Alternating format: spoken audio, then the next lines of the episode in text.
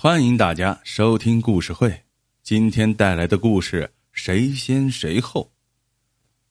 大李酷爱诗词，经常自己提笔写诗。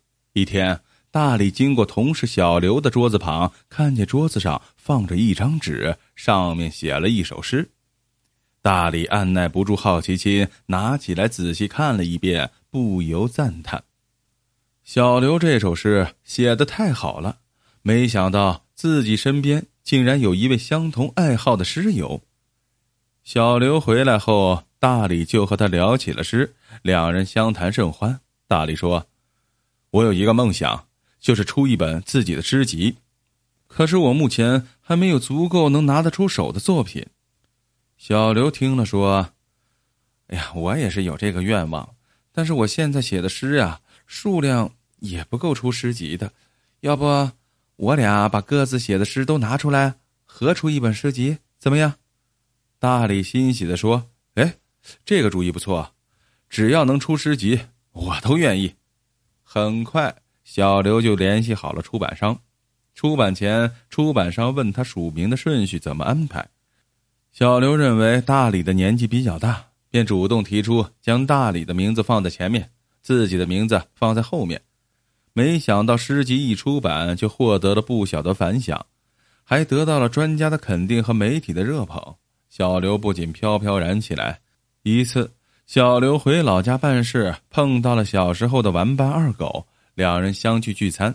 饭桌上，二狗笑着说：“刘哥，你虽然出书了，却是和别人一起出的，名字还排在后面，难免有些不知情的人认为你是借了别人的光才出的书啊。”小刘听了，心里有些不高兴啊。过了一段时间，出版商打算印第二版诗集。此时，小刘的心态已经发生了变化，就私下联系出版商，要求将自己的名字放在大理名字前面。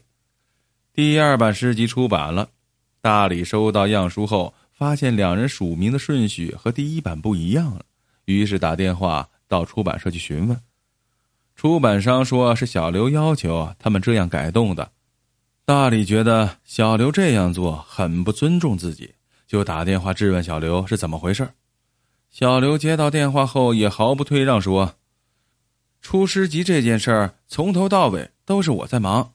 再说了，这第一版已经是署名在前了，第二版换我在前也是应该的呀。”大李却说：“虽然你出力比较多。”但是整个诗集里，我的诗是占多数的，而且你没有和我商量就擅自做了决定，这侵犯了我的著作权，你必须道歉啊！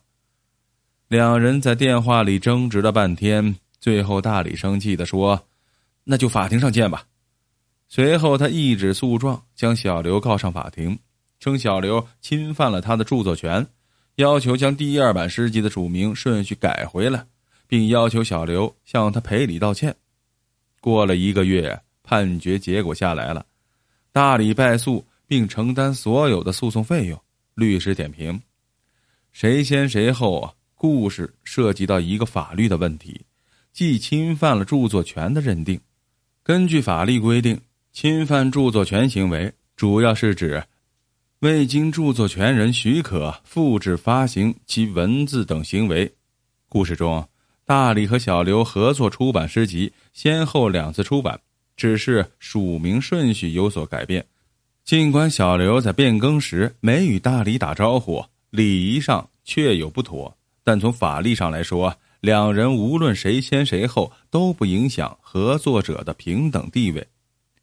有关署名权的法律条款中也没有规定署名顺序，署名顺序主要靠双方约定，所以。